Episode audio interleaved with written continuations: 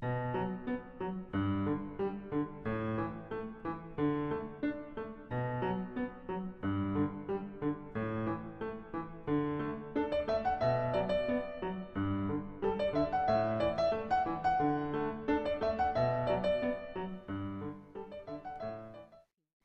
家好，欢迎来到我们我们的播客《IT 那些事》。今天是第六十八期，嗯，我们来聊聊区块链和比特币。嗯，最近这个区块链和比特币都非常火，嗯，大家都没想到吧？就特别是比特币在前几年，嗯，人民币一千到三千五、三千、四千、五千能买到的时候，很多人都觉得呃非常疯狂。但是现在已经涨到了，这两天虽然有跌啊，最高的时候已经涨到接近两万美元一枚了，也就是十几万人民币才能买到一个比特币，嗯，也是非常令人这个匪夷所思的。但是，嗯，就是很多人都无法预测吧，这个毕竟是有世界世界上呃有它运行的一个自己的一个规律。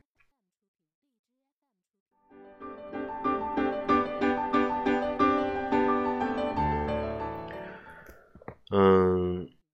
既然像嗯前两年一样，就是飞出了那么多黑天鹅，那么比特币，呃，这点波动并不算什么。嗯，下来我们先从区块链来聊一聊，因为毕竟是，嗯，比特币只是一个区块链的，呃，一种，嗯，怎么说呢？一种这个区块链技术的一个实现。呃，一个落地的一个一个一个东西，嗯，呃，区块链这个技术呢，呃，简单说就是一个分布式记账本，分布式记账本，这个还是有点难理解，就意思就是说，呃，在整个这个生态中的每个人或者每个单位都有一个记呃记录的这个这个本儿，然后每发生在这个生态里的一笔交易呢，都能够去同步到所有的记账本里。呃，这个里面有一些技术上的东西啊，就是一些像分布式数据库啊，等等等等。但是我觉得大部分人是不需要了解这些东西的。呃，举一些简单的例子就能够很快的去理解这个区块链的概念。嗯，并不需要了解它的技术细节啊，对于大多数大多数人来说。嗯，举一个呃例子吧，就是像那个古代的这个，大家也知道，古代的银行叫票号，特别是呃山西，呃山西省有很多这种这种大那个平遥古城里面有很多大的这个票号，都是中国的当年的这个可以说是几大国有银行吧，金融机构。嗯，因为那个时候的这种大家的这种呃呃货币啊，都是用银子，嗯，但是银子很难带，所以去呃很多人去做生意的话，去外地做生意的话，都会把它换成银票，也就是拿实物银子存在这个票号的某一个分支机构，然后你去到另外一个地方，就能够用那个银票去取出来这个银子。啊，是这样子会使得你在呃整个嗯整个的这种经商过程中啊，在异地的这种呃呃这种异地的这种行走啊奔波中，嗯，不至于是是让那个自己的银子受到呃这个安全上的这种损失吧。这个里面就有一个信用问题，就是说，也就是说，这个票号是非常相当于是这个金融机构嘛。啊，它是一个做对这个银票做了信用背书的，就是说你从 A 地，比如你从太原存进去啊，那么到了这个南京是确实拿这个票能取出来，这是由这个票号的信用来来保障的。那么这个跟呃区块链有什么关系呢？区块链其实也很有些类似吧，就是你你发生的任何一笔交易。都会有整个在这个生态里的所有记账本都会知道，那么你去呃任何一个地方都能够去呃认可这笔交易，所以比如说你在 A 存 A 这边存了钱，那么全世界所有的这种计算机节点，嗯，都能够去得到这个你在 A 里面存钱了这个通知，嗯，这样子的话是无法去，呃，这个这个无无这个交这笔交易是无法去呃去抵赖的，或者说说是无法消除的，啊，是一个全全局的一个一个同步的一个过程。嗯，举另外一个例子呢，就是呃，古代的婚姻吧。嗯，我们现在大家知道，我们现在是，比如说一个人跟一个人结婚，是需要去民政局去领个证。嗯，但是在古代的时候，嗯，其实并没有这样的机构。那么怎么靠这个结婚了呢？那么就是在村子里边，比如说。那就要需要把村长啊、整个村民啊、整个亲戚啊、所有呃有关系的人都请到一起吃饭，嗯，宣布，嗯，这两家结为亲家，嗯，A 家儿子和 B 家的女儿结婚了。那么这个广而告之的过程，实际上跟这个区块链的这个技术是很相似的，就是在办这个婚礼婚宴的同时。广而告之的告诉了周围的这个大家，让大家作为这个呃这枚婚事的这种见证人，也就是说每一个见证这个婚姻的人可以看作一个节点，啊每个节点都有一个分布式记账本啊，我记下来了，这样每一个到场的人都把这桩婚姻记在自己的本子上了，所以它是一个呃得到了大家的认可的一个一个一个东西。跟区块链的技术非常类似，嗯。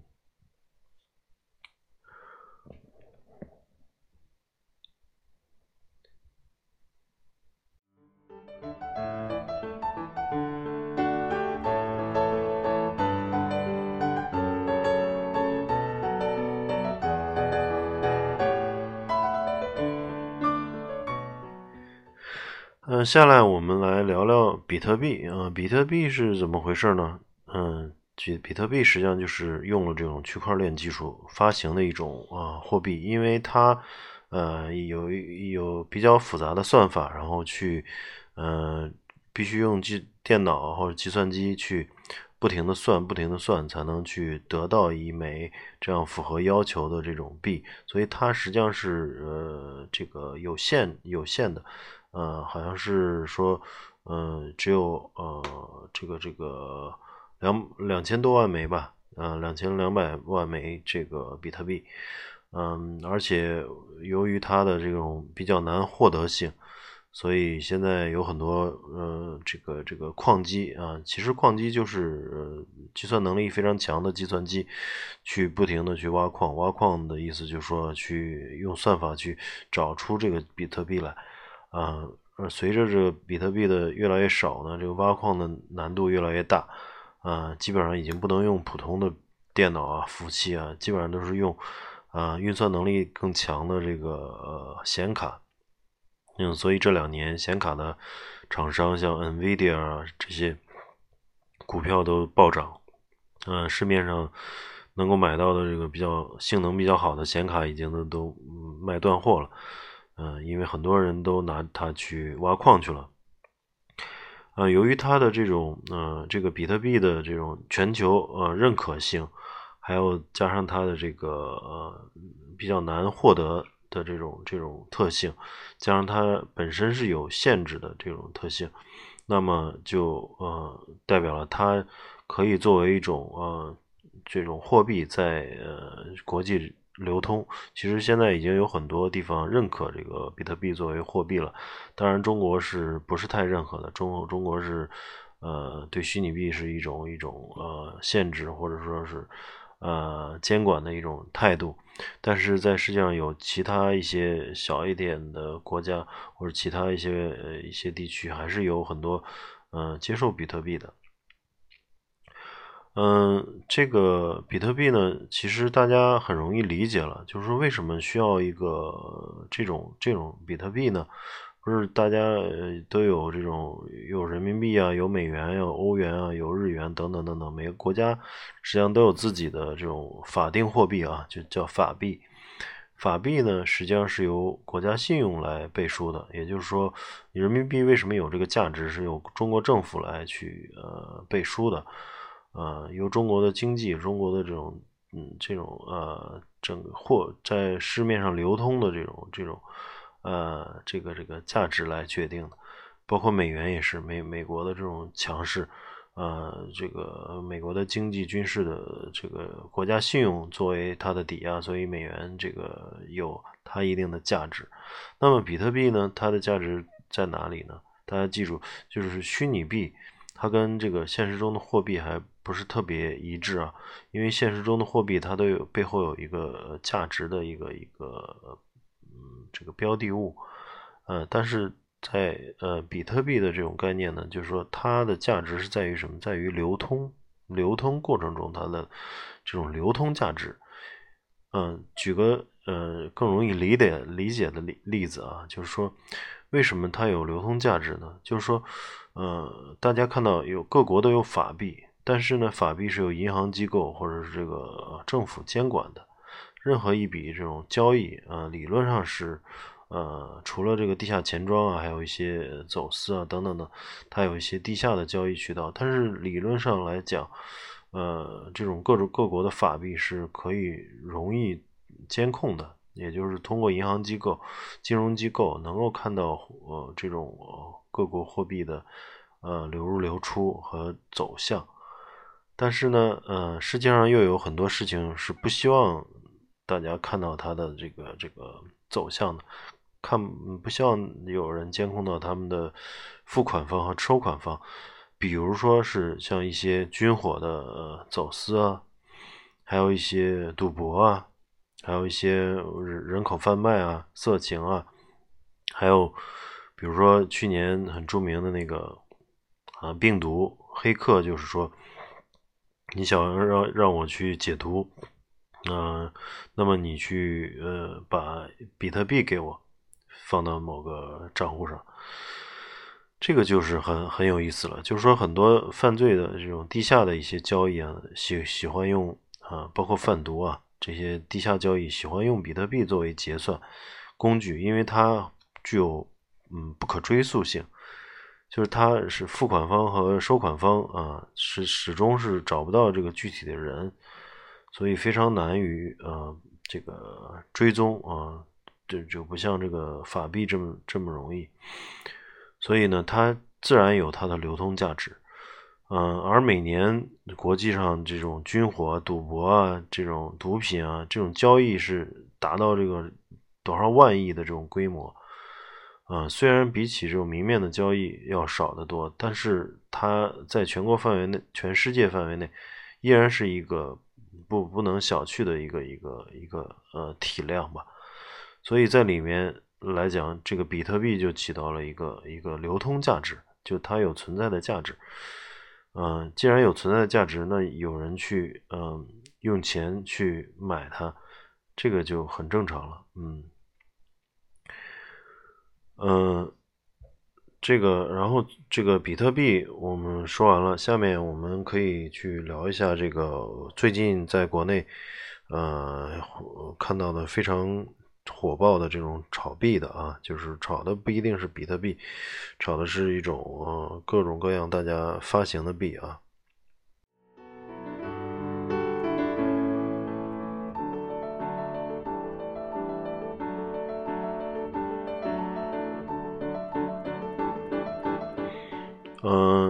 就近期国内也有很多公司啊，为了傍上这种啊区块链的这种这种啊趋势啊。啊，因为最近连那个投资人徐小平都说了，就在区块链是未来的互联网的下一个大的风口啊，甚至说是呃，就是下一代互联网的一种一种呃方式吧，一种技术，所以呃，这个大家都非常重视，而且资本市场上也特别追这个潮流。所以，国内有一些呃大的公司，一一一旦公布跟区块链技术有关系，所以股市都暴涨。然后呢，嗯，这个币圈呢，嗯，区块链这个叫链圈，然后比特币这个币叫虚拟币叫币圈。虽然这两个技术上背后的技术都很类似，但是互相又不是一个圈子。币圈最近在干什么呢？就是发发行很多这个虚拟币，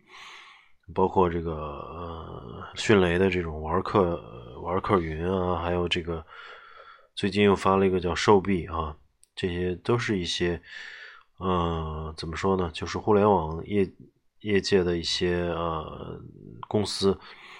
呃借这个区块链或者借比特币大火的这种趋势去发行自己的一个虚拟币。啊，这里面其实呃就有很大的这种问题了，就是嗯很多专家吧，很多都说这个里面可能百分之九十九都是价没有价值的，就大家要要看这个比特币就知道，嗯，它主要这种虚拟币是流通价值。那么在一家公司或者说一个平台上，呃，很难去体现它的这个流通价值，除非你是。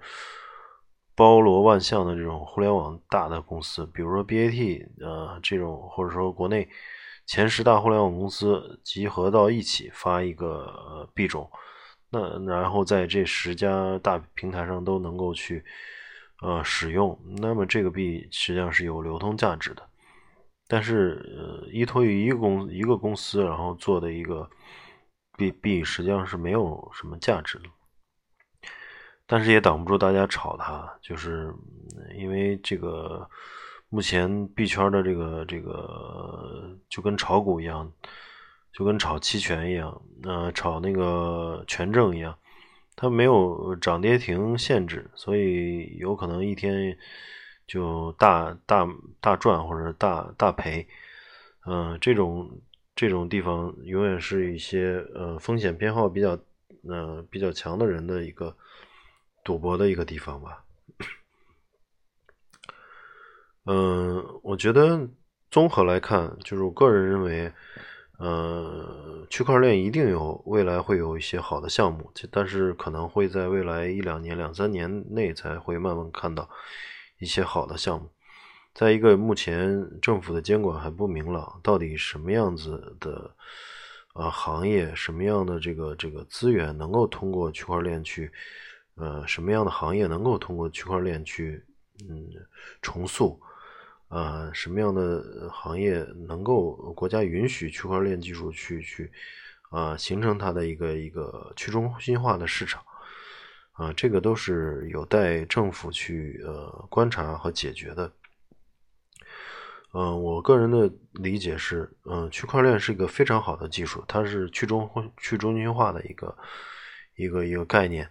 那将来会呃降低很多这个费用，嗯，比如说这个股票交易原来都需要到这个交易所啊，需要证券投资银行去发行，但是有了呃区块链技术，可能呃每个公司都能够去发发自己的这种这种呃发自自己的这种股份，呃这样子能够把这个呃整个嗯。呃，整个的这个这个呃一些金融啊，一些各个行业的这种效率提升，能够呃节约成本。但是，呃，在政府监管没有完善的情况下，很容易出现呃一个乱象，就是呃像现在的币圈，就是收割用户，啊一一群大佬发行一一大堆乱七八糟的币，然后去呃先炒起来，然后让。很多人看着眼眼眼馋，然后进来以后就被收割了、接盘了。所以这种乱象实际上是对呃国家的这种经济是不利的。怎么样能够趋呃这个呃趋利避害吧？嗯，我觉得还需要至少一两年时间，慢慢的出现一些呃区块链的一些落地的一些项目。总体来讲，呃，区块链一定是呃在政府监管下。